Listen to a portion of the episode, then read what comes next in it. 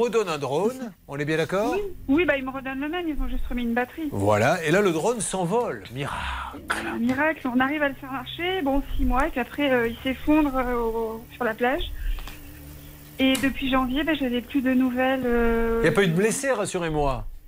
non, non. Non mais je vais vous raconter une anecdote qui est vraie. Euh, c'est des- ces petits jouets, moi ça me passionne, les petits drones. Et j'en ai acheté un comme vous, euh, pas cher. hein, J'avais pris le premier prix et je m'en suis servi dans le jardin. Je m'en suis servi cinq minutes pour une raison très simple, c'est qu'il faut quand même savoir le manier.